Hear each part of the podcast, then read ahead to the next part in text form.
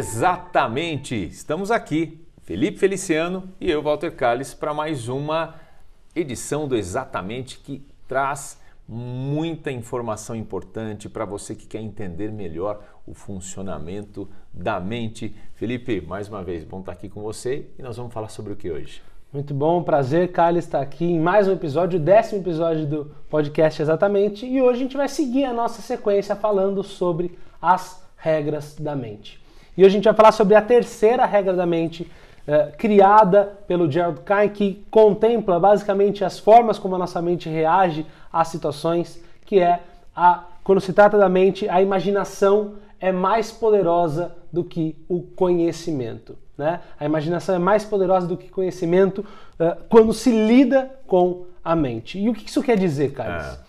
Quando a gente uh, fala da imaginação, nós já falamos aqui, e quase tudo que nós vamos falar aqui nas regras da mente, assim como quase todos os episódios, eles acabam sendo, eles acabam circundando os mesmos temas. Nós já falamos que a nossa mente não sabe a diferença entre o que é real e o que é imaginário.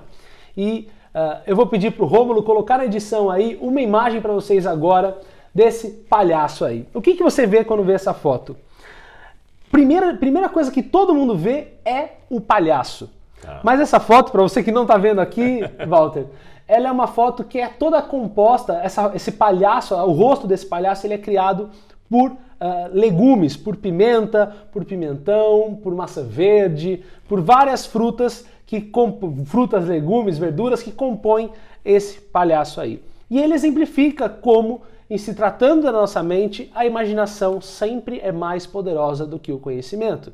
Porque o nosso conhecimento diz que é pimentão, que é massa verde, que é batata, que é berinjela, mas a hora que a gente olha para aquela imagem, a nossa, o nosso repertório, a nossa imaginação em relação ao que estamos vendo, cria a imagem do palhaço. Isso é... tem a ver com preconceito? Claro, sem dúvida. Nós já falamos que tudo aquilo que a gente vê, como falamos no episódio anterior, é baseado nas nossas programações. E é essas pré-programações que foram aprendidas por autoridades para nós, foram transmitidas por autoridades para nós, que criam a nossa nosso pré-conceito, que criam a nossa bagagem prévia quando a gente se depara com aquele fato. E quando a gente olha para aquele fato, a gente interpreta ele de uma forma diferente. Uh, um exemplo muito curioso: se você pegar, por exemplo, uh, uma caixa de sapato e eu te mostrar o que, que é isso aqui, você vai me dizer, adulto, mais velho, mais maduro, mais experiente, vai dizer é uma caixa de sapato. Agora, você dá para uma criança, para um bebê de um ano, dois anos de idade, ele vai pegar e vai batucar na caixa de sapato como se fosse uma bateria. Então, se fosse possível perguntar para aquela criança o que é aquela caixa de sapato, ele vai dizer é uma bateria. Né? Se você der um embrulho de presente, quantas vezes acontece de dar presente para uma criança, uhum. ela arranca o presente de dentro e brinca com o embrulho. Meu filho fazia sempre isso. E se, se perguntar para ele, ele vai falar: Mas esse é o brinquedo. Isso é muito mais legal. É muito mais legal.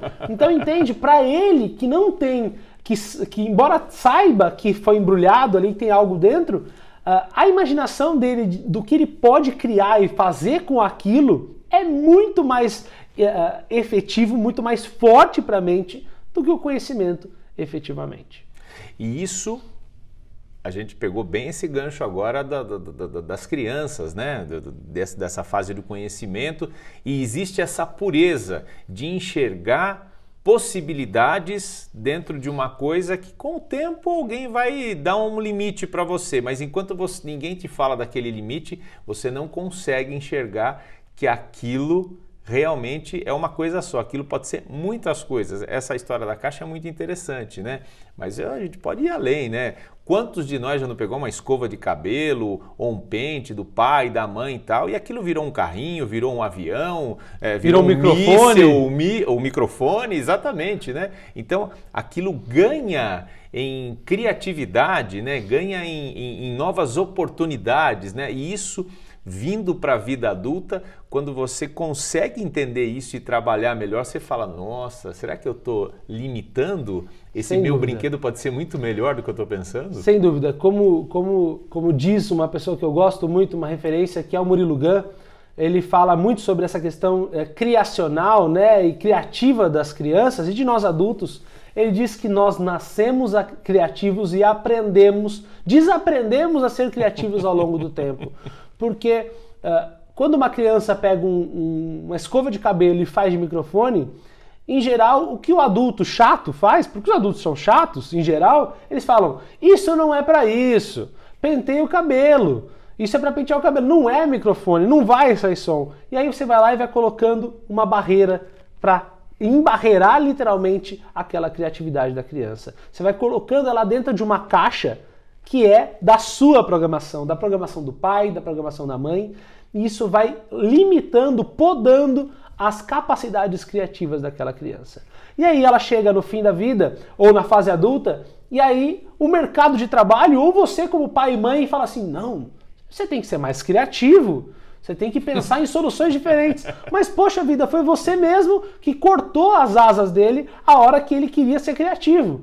Então, isso é até um recado para quem tem filhos, para quem, quem pretende tê-los. Uh, permita que as crianças sejam criativas, valorize e estimule a criatividade delas.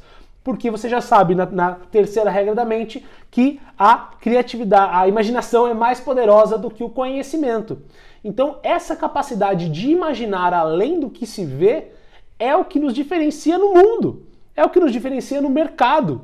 Né? No mercado de trabalho, nas relações com as pessoas, né? nos negócios. Então, estimular isso nas crianças é muito é, interessante e muito rico para elas. Tem uma frase muito interessante que é muito utilizada, difundida, né? como, como é, é, inspiradora para muitas pessoas, e ela vai bem nessa linha não sabendo que era impossível, ele foi lá e fez. Exatamente, exatamente. E também associado a essa terceira regra da mente, um exemplo que eu gosto muito de ensinar para os meus alunos é imagina aquele prédio, sabe aquela, aquela aquele prédio? É, tem alguns prédios lá no Japão, em países desenvolvidos, que são dois prédios e existe uma passagem de vidro entre Sim. eles, né? O que o nosso conhecimento diz? Milhares de pessoas já passaram aqui, ninguém nunca morreu, ninguém nunca caiu e nada de mal aconteceu. Mas a hora que a gente vai e se mover de um prédio para o outro, e esse prédio, se você não sabe, eu vou deixar aqui também uma imagem para o Rômulo colocar, uh, né, para você se vislumbrar nesse lugar. Uhum. Ele é, é, esse túnel que liga os dois prédios, ele é inteiro de vidro. E quando você anda por ele, você olha para baixo, você não vê nada. E ele também diz respeito da terceira regra da mente, porque embora a gente saiba que é seguro, a gente saiba que todo mundo, já milhares de pessoas já passaram lá, hora que a gente olha para baixo e não vê nada, a imaginação de nós caindo, né, da, daquela pessoa caindo por ali ou potencialmente caindo, gera a reação física, porque é muito mais poderosa do que o conhecimento em si. É só, só para a gente exemplificar também, além dessa questão dos prédios, né, tem, tem vários pontos turísticos no mundo, né, de, de, relacionados a essa questão de altura, onde são feitos esses mirantes ou essas passarelas ou essas, esses gr grandes platôs de vidro tal, e se percebe o pavor que algumas pessoas têm. Tem gente que passa por, é, por ele porque não tem como voltar, vai engatinhando, né, e, e segurando em alguém como se aquilo, né, fosse sustentar lá ali em cima tal de tão forte que é essa reação que você acabou de falar agora. Sem dúvida. E não adianta nada você mostrar dados e mais dados, cálculos e mais cálculos de engenharia dizendo que aquilo não vai acontecer, que aquilo não vai cair, porque se ela acredita que vai acontecer, é, ela vai reagir baseado naquilo, embora as evidências, embora o conhecimento diga o contrário. E mais uma vez, a pessoa que está acompanhando a gente agora fala assim: Nossa, eu sou exatamente tudo isso que o, que o Felipe está comentando tal é possível, eu consigo sair dessa, dessa, dessa, desse ciclo que me limita, que me deixa só olhar a caixa sendo uma caixa e não mais do que aquilo ali? É, óbvio que isso, isso, isso, o fruto do que nós somos hoje é o fruto de várias e várias sugestões que nós recebemos ao longo de toda a nossa vida. E isso faz parte da nossa programação, ou seja, a nossa caixinha, nós criamos a nossa própria caixinha para entrar dentro dela. Nosso pai, nossa mãe, as pessoas importantes da nossa vida constroem, ajudam a, a fortalecer essa caixinha, mas via de regra nós, uh, uh, nós mesmos nos colocamos dentro dela. E cabe a nós entendermos o porquê nós estamos lá, por que nós entramos para nos proteger muitas vezes para dentro dessa caixa, para que a gente possa sair dela e nos tornar criativos novamente. E óbvio, dicas práticas como estimular a criatividade, como não se limitar criativamente, né, são, são muito interessantes, muito importantes para que a gente possa readquirir essa habilidade.